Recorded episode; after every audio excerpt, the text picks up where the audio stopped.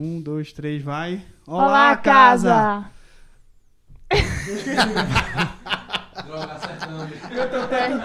Não adianta. Vai, não. saiu legal. Vai. Vai, um, dois, três e vai. Olá, Olá, casa. casa. Eu sou o Vitor. Meu nome é Marcele. Estamos mais uma vez aqui, Começando o podcast, finalmente, né? podcast da casa. Você que achou que a gente tinha parado, que a gente tinha terminado, que tinha morgado a ideia, né? Não, foi só um início ali que os meninos queriam fazer. Não, não foi por isso não. Teve outras questões, correria, a gente tava se mudando. Aí surgiu viagem de trabalho, né? Tanto eu quanto ela. O nosso diretor também, né? Teve meio adoentado, viajou. Nosso diretor papai. É, e agora ele tá, tá aqui, é, de volta, a gente tá voltando com, com os trabalhos, estamos muito felizes por ele estar retornando. E começando esse episódio de forma especial, com um convidado especial. Ele esteve aqui com a gente no primeiro. Depois desse ato, Microfone ainda era na mesa, né? ainda era na mesa. A gente evoluiu algumas coisas. Pobreza total. e agora ele tá aqui de novo depois desse A ato. gente pra chamou pra ver gente- se melhora agora, né? É, pra ver se melhora e não para mais, tá? Não para, a gente continuar direto. Quem é que tá com a gente hoje, meu bem? Gente, hoje a gente tá recebendo o pastor André. Primeira, acho que primeiro convidado com a segunda participação. Isso. Chique. É, tá importante É, aí, viu? tá importante. Especial mesmo pra gente, É. nessa retomada aí, abençoada. Ele tava fazendo uma oração aqui antes da gente começar. Pra que dê tudo certo com o som, pra que a gente não pare mais, pra, pra que, que a gente meu continue. microfone não fique mudo. É, né? não fique falhando, a gente não gagueje, não fique baixo, não fique assim, mas tudo certo, caminhando. Seja muito bem-vindo, pastor. Coisa boa ter você aqui com a gente mais uma vez. Gente, valeu, valeu. Eu vim da primeira vez. Tava mais pobrinho mesmo. Feito. Marcelo falou, isso aqui tá legal. Produção grande aí. Vocês dando show, como sempre. Benção demais estar aqui com vocês. Das últimas vezes teve água e dessa vez com o pastor não teve, velho. Faltou isso, um É. A gente que amendoim estavam colocando. um Aí o snack. diretor da gente deu meio um snack descansado. saudável, que agora o pastor tá É, saudável. verdade. Eu acho que Agora tá vocês me chamam pra mostrar que precisa melhorar. que É, a igreja tem que a, gente investir. fica, a gente fica dando umas indiretas, assim, pra A igreja investir, melhorar. Entendi, entendi. a gente vai fazendo assim, desse jeito. Não, mas que bom que a gente tá aqui. Hoje, dessa vez, a gente vai estar conversando um pouco, né? Sobre o que a gente vai ter mais ou menos nesse mês aí de, de junho, né? A gente vai estar Próximos começando o mês de, né? de junho nos próximos domingos. Tem um pouquinho de spoilers. O que é que a gente vai estar é, trabalhando, né? Enquanto igreja. O que é que Deus tem direcionado o pastor para conversar com a gente. Ele já estava convocando a igreja, né? Aí nesse tempo para participar dos próximos domingos, com algumas mensagens especiais. A gente vai estar conversando um pouco sobre isso, sobre os temas, né, que vão ser trabalhados aí na igreja, né? E a gente começa falando de um dos temas que ele vai estar comentando, que é sobre No próximo domingo já. no próximo domingo já, é, o porquê que o mundo está como está, né? Já, já chamou, aí já faz todo aquele negócio, olha, não vai ser transmitido, venha presencialmente. Então, assim, eu começo perguntando assim, porque, veja, a gente participou recente da segunda temporada da, da Babilônia, né? E tem algum, uma- algumas pessoas perguntando, poxa, será que vai ser a mesma coisa, ou a mesma ideia do que foi a Babilônia? A gente teve ali na primeira temporada, né, da Babilônia, no aspecto de Daniel, falando quando ele vai cativo lá para Babilônia, né, por- pelo Império Babilônico. A segunda temporada a gente teve ali a, a, a Babilônia como não como um local geográfico, né, um local geográfico, mas aí um local Uma com cultura, uma né? cultura, um sistema ali, e ela é representada por uma prostituta, né, que até era bonita, mas era totalmente vazia ali por dentro. Eu pergunto qual que seria assim a diferença desse desse nova desse temática aí, porque o mundo está como está da, da Babilônia. Vai ser a mesma coisa, não vai? O que é que Tá. vai ser trabalhado ali? E o tema assim em cima de Romanos 1, né? Porque Romanos Isso. 1 também. Primeiro assim, é- essa questão toda de você falar que ah, não vai ser transmitido, né? O pessoal já, ah, então vai ser trabalhado muito tema polêmico, É. não pode. Na verdade, o que a gente tem entendido é que mesmo nesse contexto todo de transmissão, de você conseguir ampliar o alcance da mensagem, algumas mensagens são para a igreja local, né? Então, a coisa que eu tenho consciência é que eu sou pastor daqui, dessa casa. E aí, é, é, algumas mensagens têm que ser direcionadas exatamente para a igreja. Quem quiser ouvir vai precisar estar aqui com a gente. Mas também nenhum sentido de querer trabalhar simplesmente temas polêmicos, mas dar à igreja assim, conhecimento e entendimento a partir da palavra de Deus para tudo que a gente tem vivenciado. Sobre essa comparação com Babilônia, Vitor, eu penso muito o seguinte: esses temas que a gente coloca, eles, eles ficam em segundo lugar, mais no sentido de contextualizar a mensagem, de, De tentar realmente trazer- ilustrar, né, ali é ilustrar, tá- trazer uma aplicação. Mas o grande foco é a mensagem. Eu diria assim, que a primeira temporada de Babilônia, o grande foco é a mensagem do livro de Daniel. A segunda temporada é ali aquele final de Apocalipse que nos prepara para essa Babilônia cultura. E agora a gente vai estar diante, n- não é uma série, é uma mensagem, mas a gente está diante de Romanos 1, que é um dos textos mais, assim, eu diria, profundos da Bíblia. O contexto de Romanos 1 foge desses outros dois contextos, porque agora a gente tem Paulo escrevendo uma carta para um lugar que ele não foi. Isso é interessante, porque a maior parte das cartas de Paulo estão associadas a igrejas que ele conhecia, que ele tinha plantado. Plantado, já que tinha ele tinha passado vive- ali, Isso, né? tinha exatamente. vivido ali. Ele E- até coloca assim na carta, né? Dizendo é, que tem o desejo de. Isso, na espero verdade, logo em breve É um lugar que ele vocês. sonha ir. Paulo tinha Isso. muita vontade de ir ali é, a Roma. Então é meio que uma igreja que ele está buscando parceria missionária para um dia chegar lá. Você não vai ver Paulo falando dos problemas da igreja, como ele fazia com as outras, mas todo mundo diz que é a grande obra teológica de Paulo. Né? Paulo vai fazer ali um. Meio que mostrar para a igreja de Roma a essência do evangelho. E eu diria que ele pega ali os primeiros capítulos de Romanos e faz um paralelo muito forte com aquilo que a gente tem lá em Gênesis, na queda. Ele pega toda aquela consequência da queda lá de Adão e Eva e traz para o contexto que ele estava vivendo através de Romanos, né? A mensagem começa em cima disso, Adão e Cristo, né? Para a gente entender tudo que a gente vivencia hoje, tudo que a gente olha para o mundo hoje, a partir dessa queda, mas claro com essa possibilidade de redenção em, em Cristo. Então essa vai ser a, É, acho que a eu, ideia. Fala Talvez se falar não. muito. se eu ele falar muito eu vou vai- pregar aqui. Aí vai ter os spoilers aí, né, todinho. É. Mas, Mas tem acontecido muita coisa assim, É. maluca no mundo. Eu sei que isso deixa o pessoal cheio de dúvida, né? Mas quando a gente vai para a palavra de Deus, para o filtro da palavra de Deus, e aí várias outras mensagens, Romanos 1 é incrível, mas assim, a gente consegue entender por que as coisas estão acontecendo. A gente consegue realmente entender por que é que o mundo tá É. como tá. A gente aí- tem no nosso dia a dia, todo mundo passa por situações que, meu, bizarro isso, né? Não- Impossível que isso É. esteja acontecendo, coisas assim, absurdos, né? E, e muitos desses absurdos passaram, deixaram de ser absurdo para muita gente, né? Isso. E, e isso até, assim, às vezes dá até medo de falar que a gente acha absurdo certas coisas em alguns lugares, né? É, isso é muito perigoso, Marcelo, porque a gente vê assim um, um conceito moral que ele é dinâmico, né? Ou seja, a moral ela ela varia de acordo com o tempo, de acordo com o local, de acordo com o período. E isso é perigoso porque você começa a trazer variações a pilares que são essenciais. E eu saio até da questão cristã, mas entro na questão ética de uma sociedade.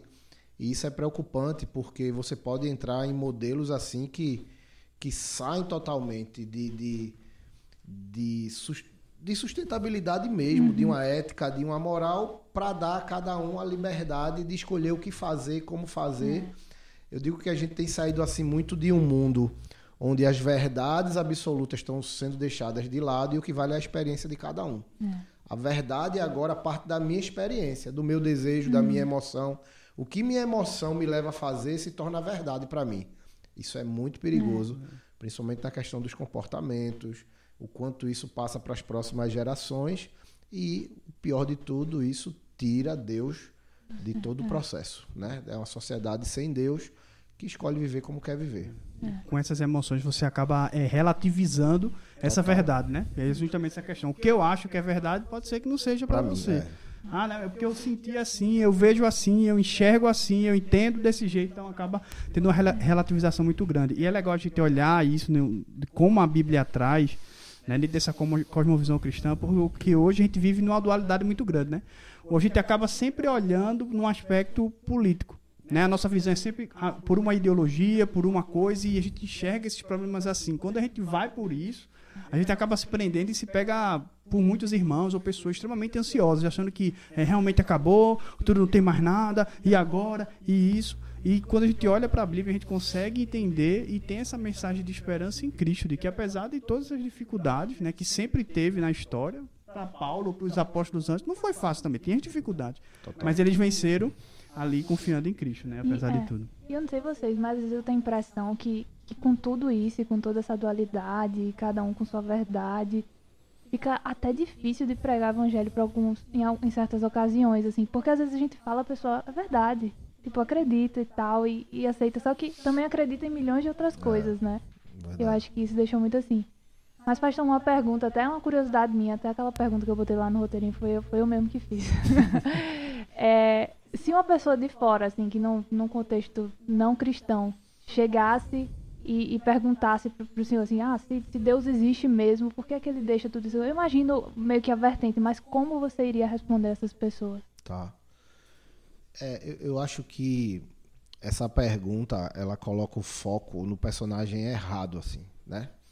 E, e o texto de Romanos ele fala isso. Ah, quando a gente trabalhou lá a série Babilônia, a gente nem, nem deu tanta ênfase a isso, mas o texto de Romanos deixa isso muito claro, no sentido de que a culpa não é de Deus, né?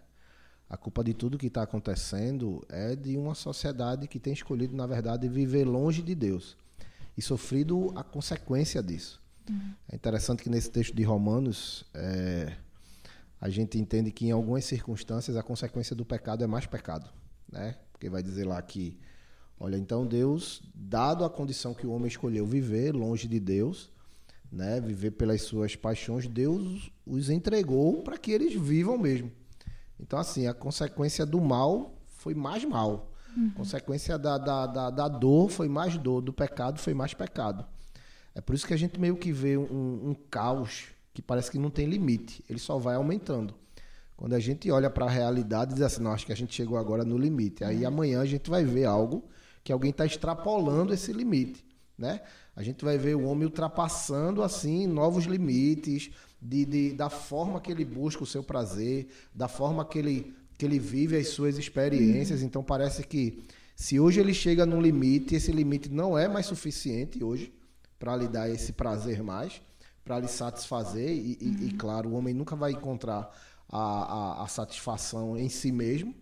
E por isso ele vai extrapolando os limites, extrapolando os limites. E, e é o que Deus faz assim, olha. A consequência do seu pecado é você se mergulhar nele. A, da- a consequência da lama é mais lama, é mais sujeira. Então, o que eu diria é que o foco não está em Deus nesse sentido, mas o foco está na gente, nas nossas escolhas, no pecado, na maldade. Existe um Deus que, que propõe a restauração de tudo isso, que propõe a mudança e a transformação de tudo isso. Por isso que o nosso olhar, Vitor, em cima do que você estava falando, não pode ser de uma ótica política, não pode ser de uma ótica ideológica. A gente olha no aspecto da queda do pecado e da redenção em Cristo Jesus. Essa é a ótica bíblica.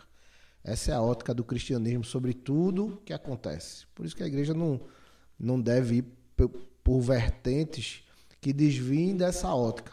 Mas tudo que você olha para o mundo hoje, você vai ver ou refletindo a queda de Adão, ou você vai ver refletindo a redenção em Jesus Cristo. Tudo que você olha, você vai poder ver essas duas coisas. desses dois, desses dois aspectos.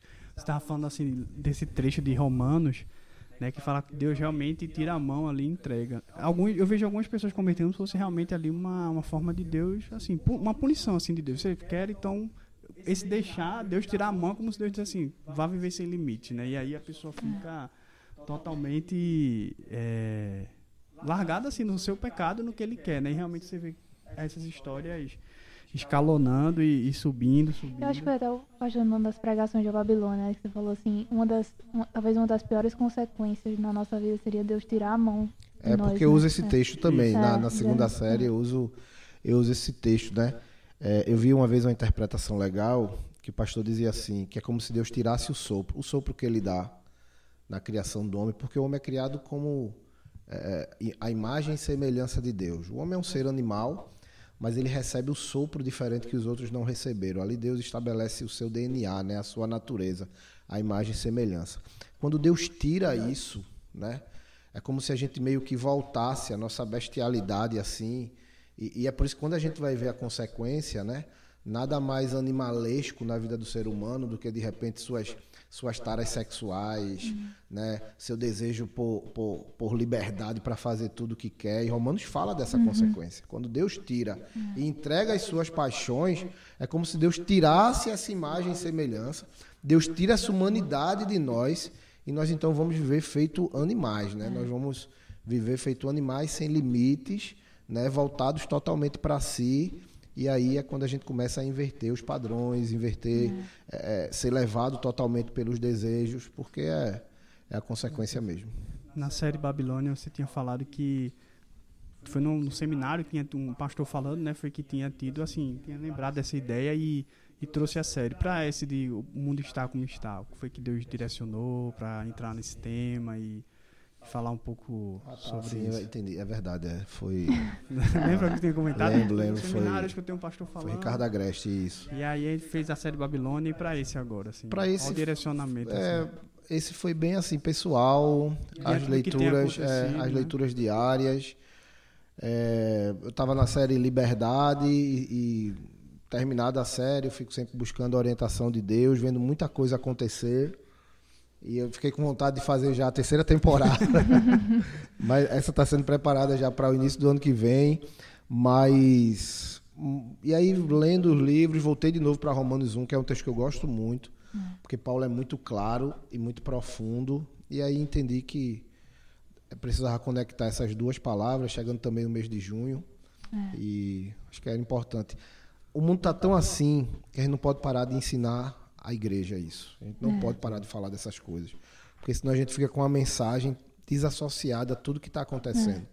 E o nosso desafio é a gente ouvir a palavra e entender o que ela está nos falando hoje, assim. O que, é que ela quer da gente hoje. Então, tem que- a gente tem que falar muito sobre isso. Entendi, entendi. Isso é importante. Tu quer ajeitar agora? Pode ajeitar, a gente dá um, um corte, ele ajeitar o microfone. Assim, porque tá- Pode aparecer aí, Vocês me deram-. Vocês me deram mais peba. Não, não, mas aí é, é melhor dar o corte, pô. A gente dá- vai entrar no outro, né? É, a gente tenta no outro bloco e dá o corte pra não.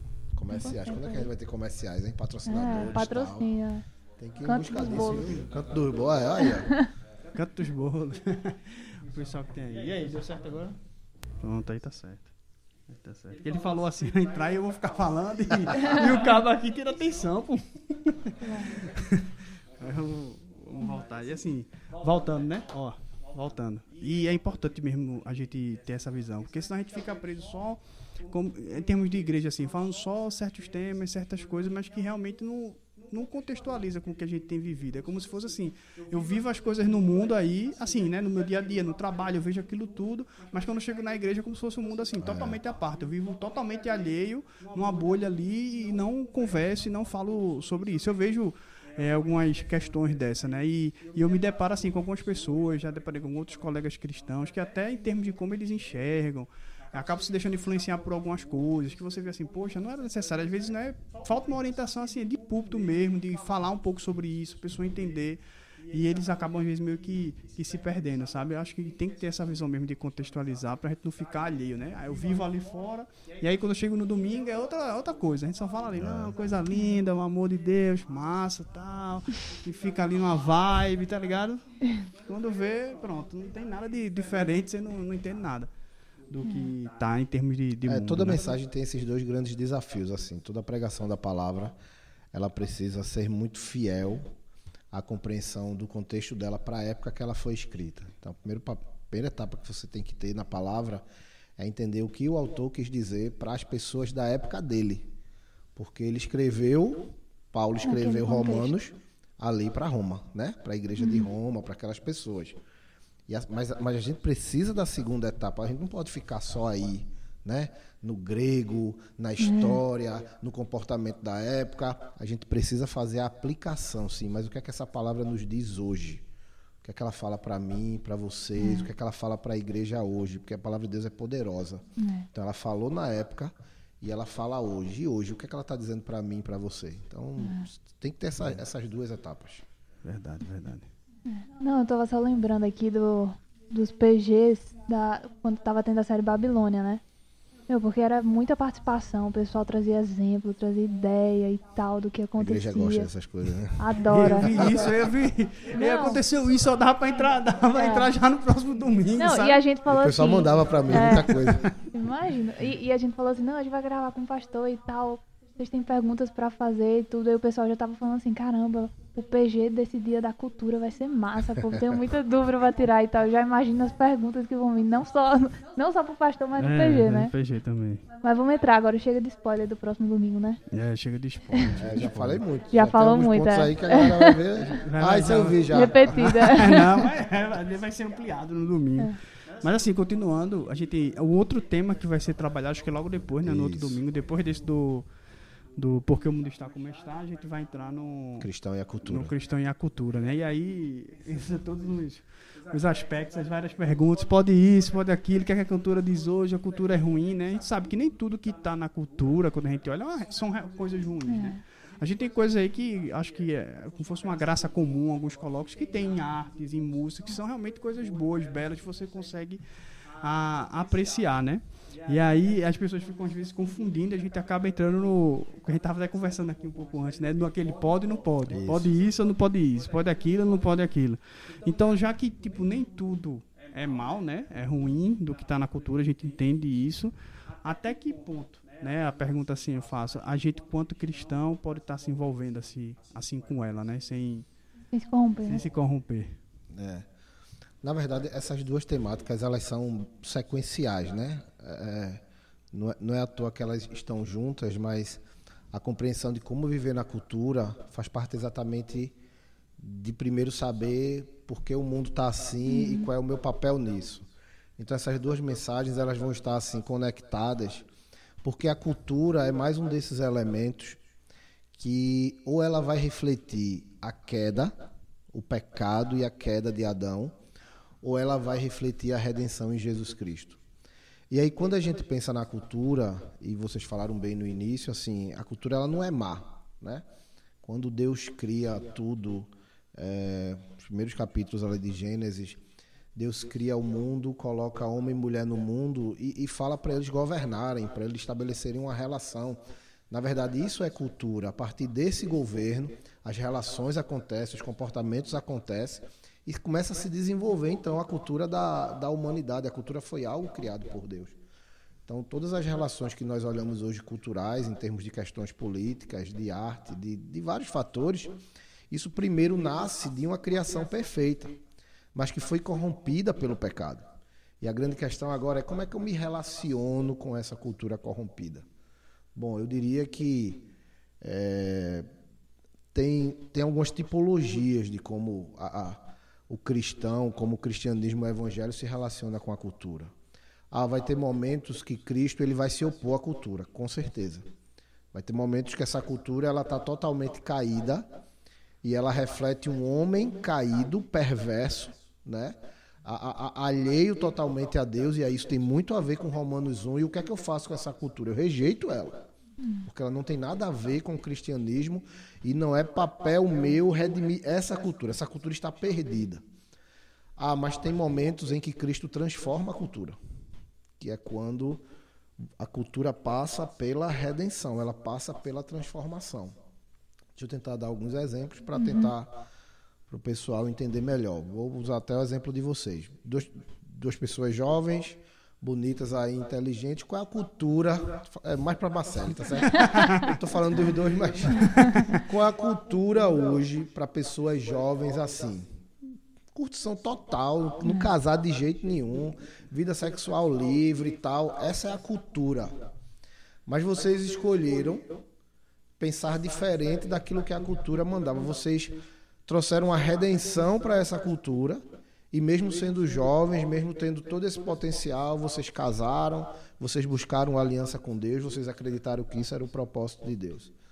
Então, é, é, não é fácil você identificar sempre como esses momentos vão acontecer. Quando é que é oposição? Quando é que eu tenho que dizer simplesmente não à cultura e entender que ela me leva para um caminho longe de Deus? Ah, quando é que eu vou ser um agente transformador? Romanos capítulo 12. Não vos conformeis com esse mundo, mas transformai-vos pela renovação da vossa mente.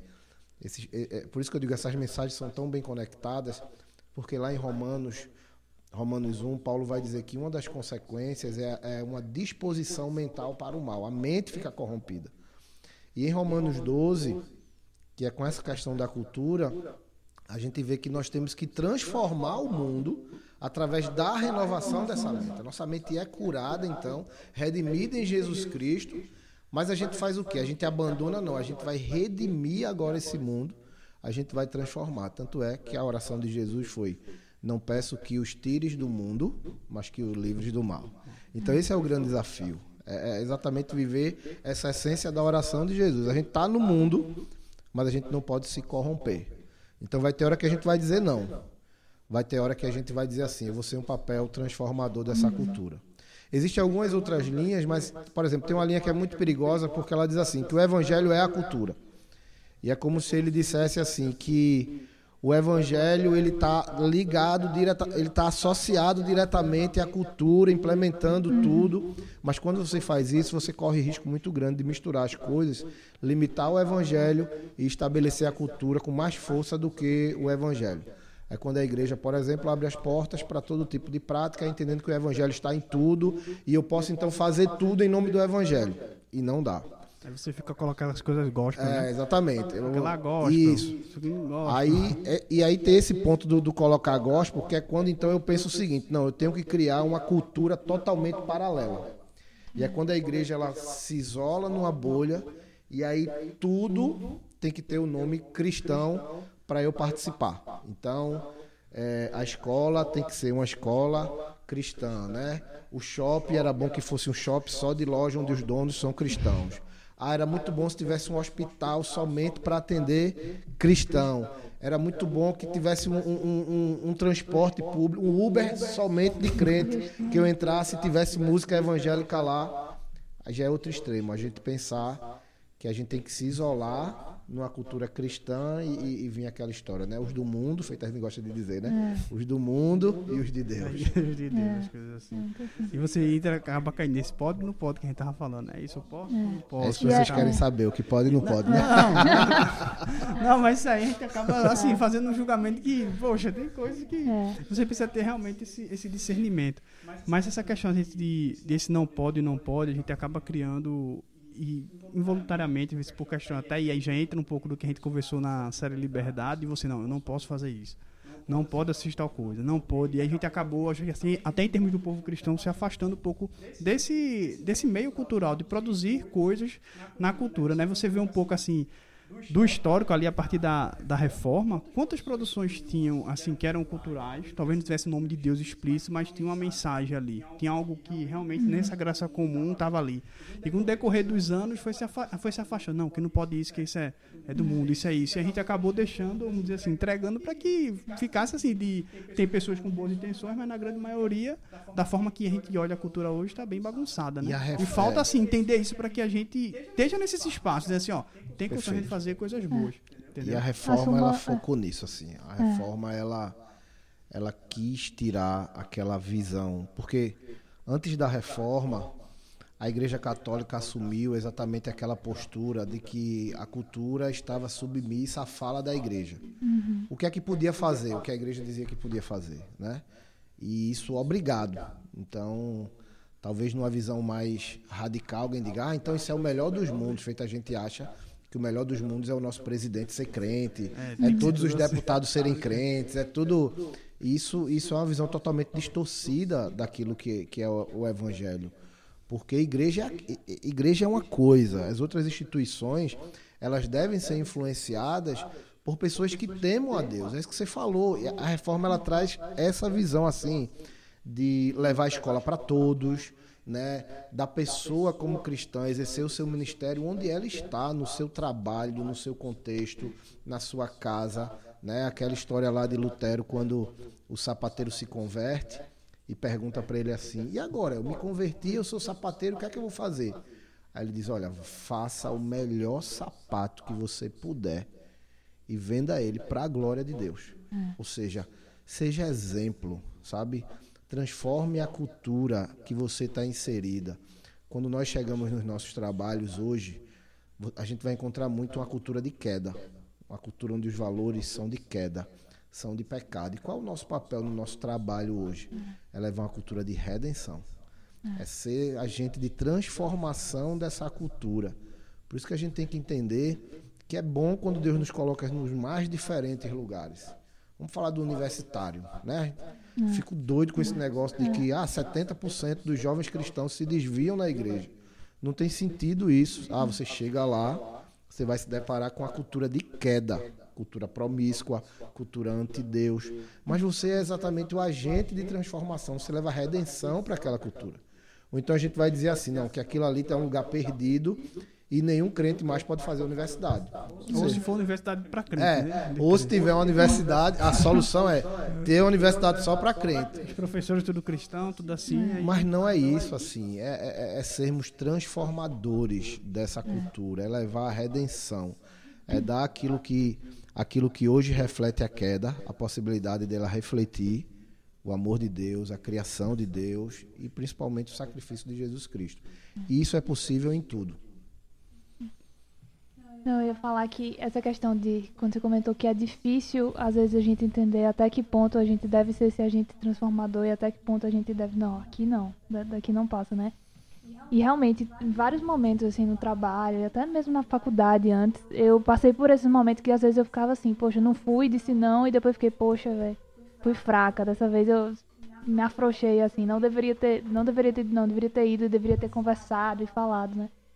Mas, por outro lado, em outros momentos, eu acho que, que, que quando eu fui, às vezes a gente se sente até desarmada, às vezes, na forma de falar, na forma de se portar. Poxa, tá, tá ali happy hour com os amigos, tudo do trabalho, o povo tudo bebendo, você ali tomando. Eu tomava chá gelado, chá gelado, nem, nem um Guaraná. Nem uma Nem um coquinha. Guaraná.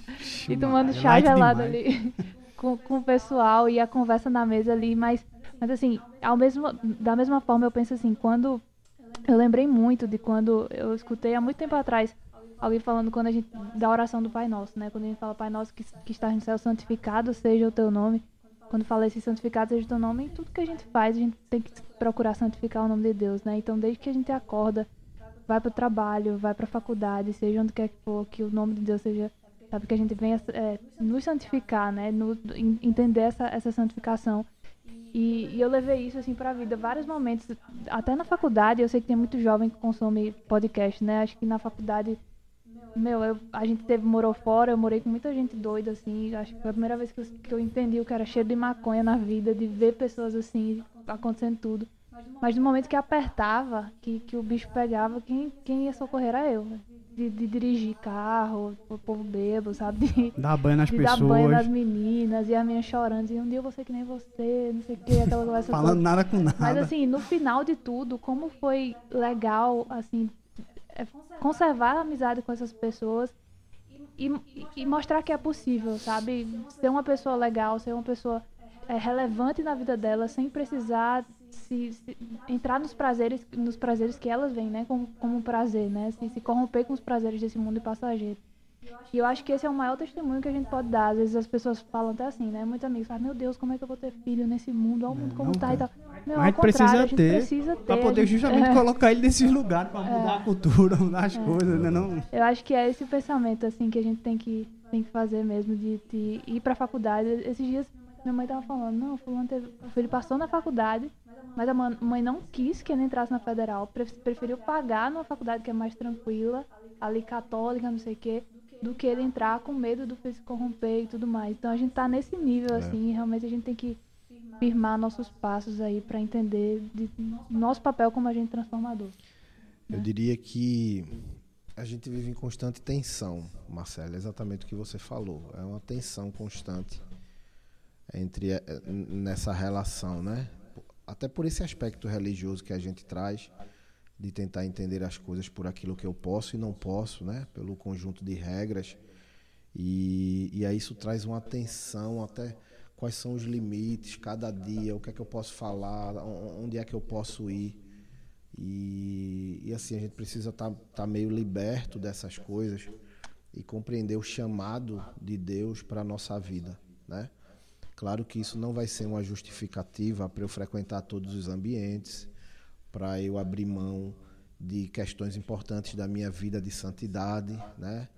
E, e ter relacionamentos destrutíveis e viver desvios em nome de ah não, estou me relacionando com a cultura para levar Jesus para as pessoas. Normalmente quem pensa assim tá querendo justificativa para pecar, né? Então, é, mas nesse dia a dia, assim, nós somos chamados para nos relacionar com pessoas que estão maculadas pelo contexto da queda, do pecado, e elas precisam conhecer a Cristo. Então, durante a minha vida toda, principalmente aquela parte ali de faculdade e hoje trabalho, eu tenho amigos que não são cristãos, eu convivo com eles super bem, eles me respeitam, né?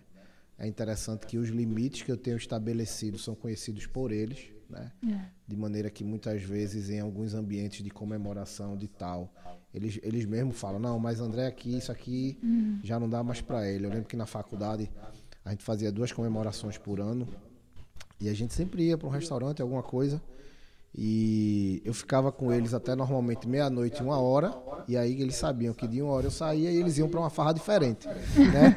E tinha uns que até brincava dizendo assim: Não, André, é, vai sair de que hora? Só para a gente programar aqui como é que vai ser depois. Mas, mas uma coisa também que você falou é importante: em momentos críticos, eles recorrem a você. É. Né? Porque a palavra de Deus ela atrai também. O amor de Cristo, né? Eles vão se sensibilizando, eles se sentem tocados, é. eles vivem conflitos que o mundo não consegue responder, né? Quando a gente vai entrando em fases diferentes da vida, de casamento, eu vejo isso muito no trabalho, né? Os conflitos chegam, as lutas, as dificuldades e o mundo não tem resposta para isso. Né? Mas Cristo tem, mas o amor de Deus Cara, tem. quando eu falei no trabalho que eu ia casar, ninguém acreditava. Sério que tu vai casar? Tá muito tão nova. É. Tá, Podia estar tá curtindo é muito mais para depois tomar uma decisão dessa, é. né? Esse é contexto assim. assim. E aí a gente Valores, tem que né? mostrar para eles que a cultura do reino ela, ela é maior, né? Que a cultura da, do reino ela ela sabe, ela edifica, ela traz uma felicidade plena daquela uhum. daquilo que a cultura do mundo não consegue fazer. Então, o desafio nesse processo, quando a gente olha cada coisa, e normalmente é, essa questão do pode e não pode, as pessoas vão direcionar a coisas específicas, é olhar assim. Isso aqui é algo que se opõe claramente a Cristo, ou isso aqui é algo que Cristo quer transformar, né? Isso aqui pode ser algo que reflita aquilo que se perdeu, reflita a criação, reflita o amor de Deus, reflita a glória da cruz de Cristo. Se sim, é nosso papel redimir a cultura e vivenciar ela sem peso nenhum. Se é algo que está totalmente em oposição a Deus, eu rejeito e não converso com ela. Eu tiro isso uhum. da minha vida e, na verdade, eu sou uma voz contra essa cultura. Eu sou a voz para dizer que essa cultura faz mal, faz mal para a sociedade. Claro que tem coisas que vão ser mais fáceis da gente perceber, tem outras que no dia a dia geram essa, essa tensão toda. Vamos para as perguntas. Vamos. Pessoal. Novidades é, agora, né? Gente, quadro novo, quadro novo, podcast aqui. A gente, antes da gente começar a gravar aqui com o pastor, desde ontem, na verdade, a gente colocou dois grupos de PGs, é, dizendo, informando que a gente ia estar gravando com eles sobre esses temas. E algumas pessoas mandaram aqui várias e várias perguntas, então a gente vai selecionar algumas. Depois a gente pode até passar para o pastor para ajudar ele no sermão. É, fica né? bom. Ó, primeira pergunta. Vai escolhendo outro aí. É, pergunta para o pastor André sobre o cristão e a cultura. A relação da igreja e os ritmos musicais. Se podemos ouvir barra cantar todos os ritmos musicais, mesmo que a letra seja feita voltada à adoração ao Senhor. É, a relação com a arte sempre traz um monte de questionamento. Uh, mas eu, eu penso que a música foi algo criado por Deus. A música está presente na história do, do povo de Deus nós temos um livro da Bíblia totalmente direcionado à questão musical, que é o livro de Salmos. E volto a dizer, assim como tudo foi corrompido pelo pecado. Então, a música ela sofreu esse processo de queda. E aquilo que foi criado para adorar, para glorificar, né? Nós temos nós temos referências bíblicas que falam da questão da musicalidade no céu, dos anjos que declaram que o Deus é santo, santo, santo. E, claro, a música, quando a gente olha. Aí a música hoje, a música hoje é corrompida, né? Grande parte da música hoje, ela é. Ela é, quando você olha para a música hoje, você vê a queda claramente. Quando você olha para a música hoje, assim, principalmente a, a, o que tem prevalecido musicalmente hoje no Brasil, né? Os, os grandes nomes da música, a gente até olhando para a música secular, a gente sai ali da década de 70, 80, de nomes muito fortes de qualidade musical, para ter hoje assim um, um, Brega funk. é, um- um brega funk, umas referências terríveis assim, Wesley É. salva- Salvação, né? Pra não dizer o. de promiscuidade, de sensualidade, de Nada. prostituição, tudo isso, né, presente na música hoje. E o que é que eu faço? Eu, eu, eu, eu penso então que não tem salvação para a música, não. Eu penso que a música pode ser redimida.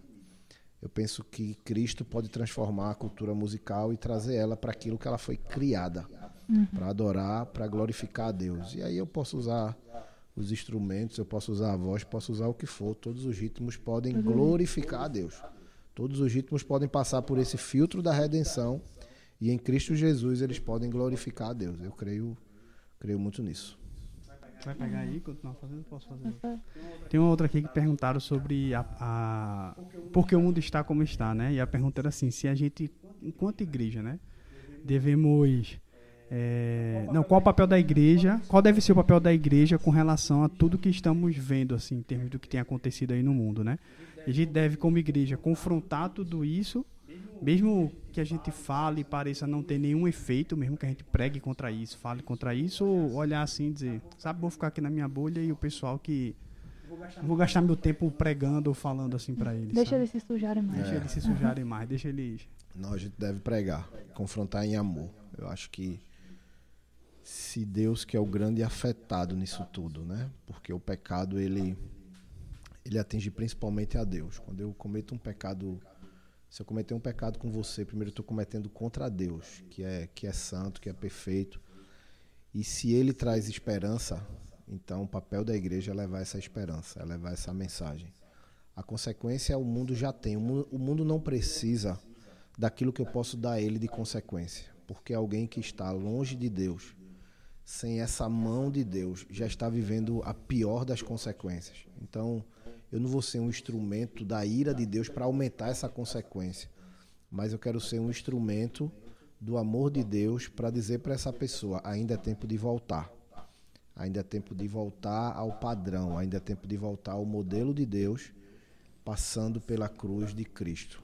Então, acho que o nosso papel é exclusivamente esse. Tudo em amor. É, tem mais um aqui, ó. Mesmo sabendo, a pessoa falou assim, mesmo sabendo o significado da Páscoa, se Isso aí já podemos voltado para parte de- do cristão e a cultura. Isso, é.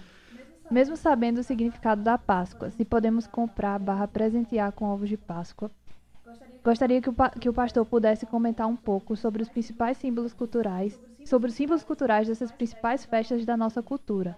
A tradição das comidas de peixe na Semana Santa, as comidas de milho, vestimentas de São João, árvore de Natal. E aí? A, a, a, a, Comentar, Natal. comentar. Coloca no coloca. Tá, eu não vou, eu não vou falar do São João porque isso é foco da mensagem, tá certo? Tá, então, A pessoa vai ter que esperar e vai ter, e vai ter que vir, mas porque eu peguei o mês junino aí pra saber se pode, né? Eu sei que Vitor, por exemplo, gosta de camisa xadrez e É, tal, mas e aí, o que é que eu posso? Tem o milho, tem a quadrilha. Dançar um forrozinho com a minha varoa. não, sozinho, Mas se eu sozinho. falar do São João, o pessoal vai, não vai nem vir para vai o cristão e a cultura. Mas assim, o, o spoiler que eu posso dar é o seguinte, e, e sempre vai passar por esse caminho. A- as festas elas devem passar por esse processo também de filtro, De onde eu olho se aquilo glorifica a Deus ou não. E se não glorifica, se pode glorificar. O povo de Deus tinha as suas festas no passado, isso era, isso era muito normal. Aí nós tínhamos festas seculares que a partir ali dos primeiros séculos foram tomadas em termos de calendários pela Igreja Católica e elas assumem essas festas. Essas festas elas seguem aí vida até o nosso tempo e até perdem características religiosas. Algumas das nossas datas são assim. E a grande questão é como é que a gente fica nisso. Se for uma festa religiosa de tradição católica, eu posso me envolver? Ah, não. Se for uma festa secular, eu posso me envolver? Aí sempre fica aquela dúvida: quando é que o cristão pode? Vou pegar aqui, um, vou, vou falar, aqui- vou, vou já chegar na Páscoa, mas vou falar antes da Páscoa, por exemplo, do Carnaval, né? Para mim, o Carnaval é um manifesta uma cultura totalmente perdida, assim. O Carnaval é, é- é- ela é uma festa que manifesta a carne. O nome dela já está nisso. O carnaval no- nos propõe uma cultura totalmente de oposição a Deus. Então, na minha opinião, é, eu, eu, não, eu não vou buscar a transformação dessa cultura. Eu vou rejeitar essa cultura. Por isso que Não, eu, mas eu fiquei chocada quando você falou dos enredos ali Sim, da, é. da escola. Meu. eles estão Das escolas de samba, os né? enredos estão sendo usados de forma muito inteligente e estratégica para corromper a palavra de Deus. Então, assim, ah, não, então vamos fazer no carnaval, vamos tentar redimir o carnaval, fazendo ali um carnaval para Deus. Eu não entendo dessa forma. Eu entendo que o carnaval está dentro daquele primeiro grupo que eu disse, esse se opõe. Quando a gente vai para a festa da Páscoa, e algumas pessoas dizem assim: ah, mas é errado, é pecado comemorar a Páscoa, porque não existe mais Páscoa. Páscoa foi no Êxodo. E, e, e veja, historicamente, dentro de uma cronologia, é verdade. Nós tivemos a Páscoa lá no Êxodo, só que todos os elementos da Páscoa apontaram para a cruz de Cristo, né? Então, nós não comemoramos a Páscoa do Êxodo, nós comemoramos a Páscoa de Cristo, aquela Páscoa que foi simbolizada lá no Êxodo, mas cumprida né, na sua efetividade, porque quando você pega os elementos lá, dá, dá Isso, tudo, é né? perfeito. É o sangue, é o cordeiro que foi morto, é o sangue na casa, é o mal vindo, é tudo isso, assim, a passagem e tal. Então, nós celebramos a cruz. Ah, mas e esses elementos históricos e tradicionais que, que a Páscoa traz dentro de uma visão comercial? E é sempre a mesma coisa. Dá para redimir? Por exemplo, ah, eu vou comprar aqui um ovo de Páscoa e vou dar para minha esposa, vou dar se for um gesto de amor e de carinho e, e, e sabe, e ali eu quero só refletir para ela o amor que eu sinto por ela, o amor que Deus coloca no meu coração por ela, não tem problema nenhum você dar um Você até chocolate. entende o, o qual é o real significado e aquilo ali é- passa a ser como um presente mesmo. Em vez de dar um chocolate em barra, dá um mascarinho em formato de ovo de Páscoa. E se entendeu? aquela é uma época em que, sei lá, parece que tem até mais peixe, suja até mais peixe, É, né? O pessoal tava até, até perguntando, e aí, essa, é, pode só comer peixe, pode comer carne, não pode, até perguntando assim no- nessa pergunta. Veja, pode. Eu gosto muito de comida de coco, né? Eu, eu queria até que tivesse mais vezes Rapaz, no ano, né? de coco, feijão, Mas se só dá pra ali. comer naquela época, então coma muito, né?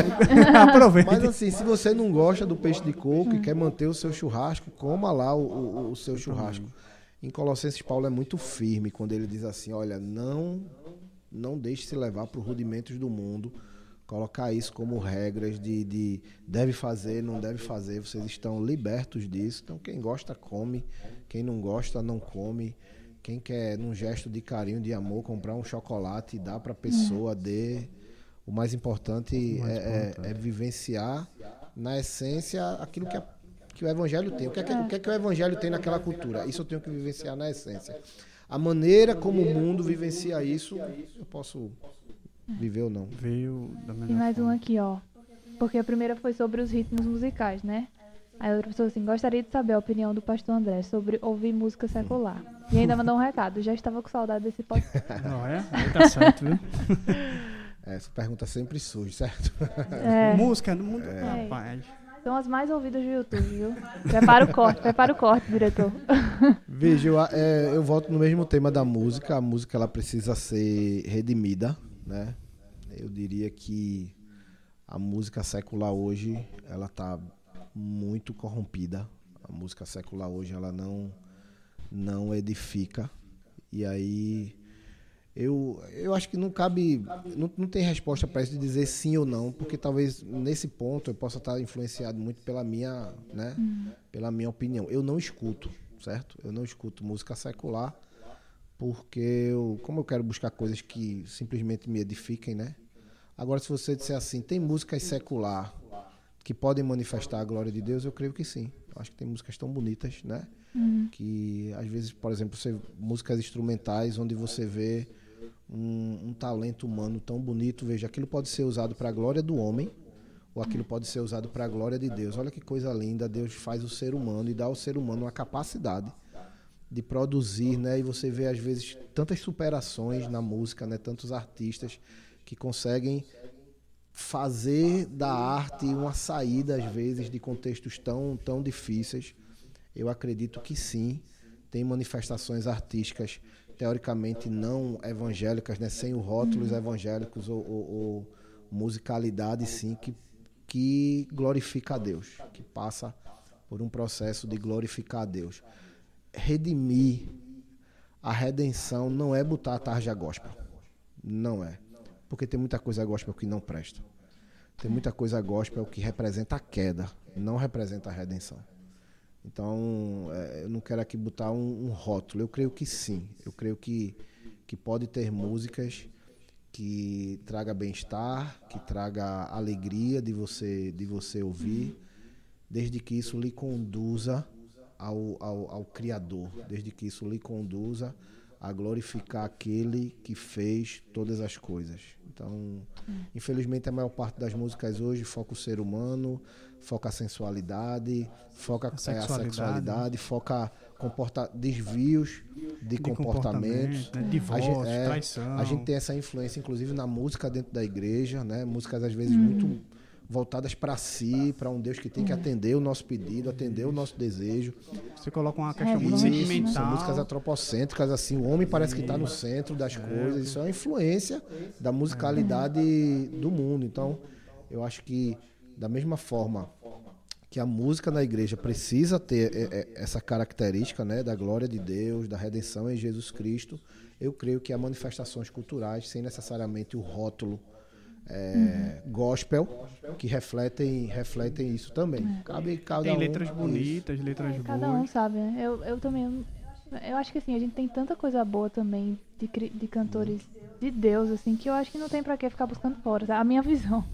Não que, que ninguém escuta. Então eu nem. Eu não me sinto Acho que bem, você às tem vezes. que ter esse filtro, assim. O que é É. que essa letra diz, o que é que tem, o que é que não tem, né? E, e até porque a gente pensa assim, botou, é gospel, tá de boa, mas que a gente tem que até dentro Exatamente, da igreja, É. como ele tá comentando, tem essas músicas que são de igreja, mas que trazem um sentimentalismo muito grande.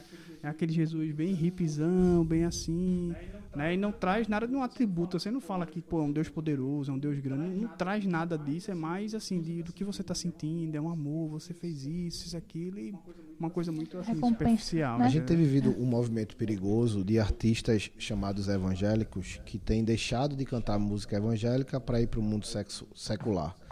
Isso nada tem a ver com essas pessoas é, manifestarem o desejo de, ah, não, agora eu vou influenciar o mundo, vou pregar para o mundo, eu vou. O que a gente tem visto é um movimento puramente comercial e também ideológico, onde essas pessoas saem desse rótulo, né? Recentemente, alguns artistas bem conhecidos saem desse rótulo de, de músico cristão para se enveredar mesmo aí na musicalidade do mundo, é, vivenciando tudo aquilo que essa musicalidade traz, na sua sensualidade, no seu aspecto comercial. Né? Seria muito bom que a música é, cristã, bíblica, ela conseguisse adentrar por algumas portas da sociedade a fim de influenciar a sociedade. Porque, assim, o- a igreja é um berço importante musical. Você vê, eh, eh, manifesta em, em muitos grandes artistas onde eles começaram. Começaram suas histórias na igreja, porque a igreja sempre foi uma grande escola de música, né? Então, a musicalidade da igreja é boa, só que às vezes até a, a própria mídia em si, as produções midiáticas em si, quando querem trazer à tona a musicalidade da igreja, traz aquelas músicas para tirar onda, músicas assim sem qualidade, para como se fosse assim, para colocar um rótulo de que música na igreja é isso aqui, quando na verdade não é. Então, muito mais do que o mundo lá fora ser capaz de influenciar a música dentro da igreja, era para ser muito, muito forte assim. E aí seria uma grande maneira de transformar mesmo essa cultura. Acho que né? a arte E em isso, geral, a arte em né? geral está presente na igreja, teatro, dança, música, Tudo, tudo é. isso passando pela redenção e, e- e- e manifestando a glória daquele que criou todas as coisas. É isso aí. Tem uma pergunta a mais ali, mas faça ou não? Perguntaram aqui se é lícito torcer pelo Náutico. Pergunta ao pastor se é lícito torcer pelo Náutico. Não, pior que tem. Pior que botaram mesmo, não tô brincando não. Foi o que... Pergunta errada, botaram assim. Eu fui, rapaz, cada uma, rapaz. Ah, pastor cara, eu acho tão legal esse negócio de, de torcer por time de futebol, né? Só não pode fazer disso uma, uma religião. É, porque tem gente que às vezes perdeu, fica com raiva. Não vai pra igreja, não fala com não sei o quê, Mas né? veja, nós assim. estamos, nós vivemos no país da cultura do futebol, né? Então, É. mais uma vez, é olhar para a cultura e ver, pô, se o cara por causa do time, ele briga, ele xinga, ele, então você Muda é, o comportamento dele de uma então forma. você tá então, vivendo o, a torci, o torcer por um time na visão da queda, né? Mas se torcer por um time, lhe alegra, lhe deixa feliz, você tá com os amigos, tal. Eu, eu lembro quando eu levei meu pai no, no- no campo, assim, ele gostou tanto de ver tudo aquilo. E pra mim ali foi um momento de alegria, de prazer. A glória de Deus manifesta na minha vida, assim. Até você levou acho que já seu filho Sim, já também, levei, né? já levei. Esp- Coitado. só consegui os, eu só consegui os quatro uma vez só. Eu, Juliana, Samuel e Sara. Juliana e Sara não querem mais de jeito nenhum, assim. Sábado agora teve, teve jogo do Náutico. Eu disse, vamos lá, a família toda, depois do passeio. Não, não, não, não, a gente não vai. Elas não, elas não, elas não curtiram. Mas eu vivo essa experiência como algo bom, sabe? Como algo que me dá prazer. E não é nem pelo time, porque o time é ruim. Mas é assim, estar com amigos, né? Ir lá se divertir, assistir. De forma saudável, De forma né? Boa. saudável, sem enlouquecer por nada. É a mesma coisa de, de- de jogar bola com o pessoal, É. de assistir filme. Né? São coisas que fazem parte da cultura, que podem ter manifestações de queda, pode, claro. Você, ao invés de assistir um filme bom tal, você pode assistir filme pornográfico. Não pode? Ou seja, então, é- é- é, a produção de filmes tem uma construção dentro do da, da queda do pecado muito grande. Pornografia, sensualidade. Você vai se render a isso porque você gosta de filme? Não. Para esse tipo, você diz assim: não, não isso não, não cabe a mim. Pô, mas tem tanto filme legal pra gente ver, tem tanta série boa. Às vezes tem filmes que tem mensagens legais, né? Tem, tem, tem séries que a gente aprende muito. É, o pastor que eu falei, o Ricardo Agreste, que é um grande influenciador assim de muitas mensagens minhas, como foi da Babilônia, ele está fazendo uma série de mensagens agora que o tema é This Is Us, né? Quem já, quem já acompanhou essa série, né? E essa série foi, ficou muito conhecida tal. E ele pegou o mesmo título e ele pega os temas lá trabalhados para falar This is us. Assim, esses, esses são nós também, os cristãos, né? O povo, o povo de Deus. Ele é um cara muito contextualizado. Por isso que, que eu aprendo muito, muito com ele. Porque eu acho que você pegar elementos do dia a dia e conectar a palavra, a verdade, isso traz muito muito aprendizado. E cultura é isso o tempo todo. Cultura é, isso o tempo todo. Você olha e vê, tá na queda ou tá redimindo. Então, é por onde eu vou. Eu já, tava, eu adianta. já tava pensando aqui, qual dorama podia virar uma série? Não dá pra você ficar numa bolha, né? Sobre festa junina, eu vou falar na Vai falar no domingo. dia 11. Então venha, não perca. E já deixa o convite também pra Vem a nossa festa do é, hoje. festa do hoje. Já vem, vai ter a festa do hoje, vai ser bacana. Os PGs aqui reunidos, toda a igreja, se alegrando, celebrando aí todo mundo junto. Então venha aprender e venha depois pra festa do Dia hoje. 24, Com certeza vai né? ser no dia 24, aí no, no auge, né? No auge No do foco, vamos ter aí No uma foco de São João vai ter a festa do hoje. muita aqui. coisa legal, brincadeira pra criança, comida. Vamos estar recebendo eita, o grupo esquecido lá do sertão, aquele grupo que cantou na pandemia Sim, eu aqui, lembro, na né? pandemia. Não sei até o nome deles. Mas vão estar aqui junto com a gente, trazendo a música regional. Pode vir de xadrez, eu já digo, pode vir Pode de xadrez, xadrez. não tem problema. Pode usar o chapéu de palha. E vai ser bem legal. Festa do Vai Oxe. ser, vai ser bem. Não tem São João, mas tem agora a festa Tem a do festa Oxe. Do hoje. Festa do É. hoje. A Algo gente- mais? Não, queria agradecer só ao Nossa, pastor mais uma vez. Passaria pelo um tempo tempão aqui. aqui com vocês Horas, é. conversando. Faltava só uma aguinha. Mas agradecer pela disponibilidade, por tudo também. Enfim, tudo nos dá liberdade de estar fazendo isso também, compartilhando essa mesa com tanta gente. E chamar o pessoal, não só para a festa do hoje, domingo que vem, a gente vai estar, o pastor vai estar pregando tá no tema que a gente está conversando Porque aqui. o mundo está como está. Porque, o mundo está, como está. É, E depois e o é Cristão e a Cultura, a festa do hoje. Se envolva, venha presencialmente, mais um. Convide todo o seu PG, que vai ser um tempo muito Vai bom. ser massa. Amém? Vamos orar pra gente fechar? Vamos lá. Tu ora pelo pastor. Senhor, obrigado, Jesus, por esse tempo, por mais, por mais um episódio gravado aqui, por essa conversa com com o nosso pastor. Que o Senhor continue abençoando, Deus, trazendo novas estratégias, ideias, Pai, a tua visão para o coração dele, para que ele venha continuar sendo esse canal de bênção para a nossa casa, para a nossa vida, para tantas famílias que fazem parte, Senhor, e que compõem essa igreja. Nós te agradecemos, Pai, por cada um também que assistiu esse, esse, esse bate-papo, que, que todas essas conversas não, não seja para qualquer outro objetivo, senão para glorificar o teu nome, para levar informação ao teu povo e para que cada dia mais a gente venha estar preocupado em, em agradar o Senhor em tudo que a gente faz, em consumir, Deus, conteúdos bons que glorifiquem o teu nome, teu nome, Jesus, e que a gente possa ter essa mente não de, de seguidor de regras do que é certo e o que é errado, mas que a nossa maior preocupação realmente esteja estar tá com o nosso coração alinhado ao teu, estar tá cumprir tua, tua vontade e ser realmente filhos teus nessa terra, agentes transformadores nesse mundo que está tão corrompido, Jesus. Nós cremos que se o Senhor não está nos permitindo viver nesse tempo é porque a gente tem um propósito aqui e a gente quer cumprir a tua vontade, Senhor, nesse tempo. Essa oração que nós fazemos no nome de Jesus. Amém. Amém. Amém. Abraço, até o próximo. Até mais.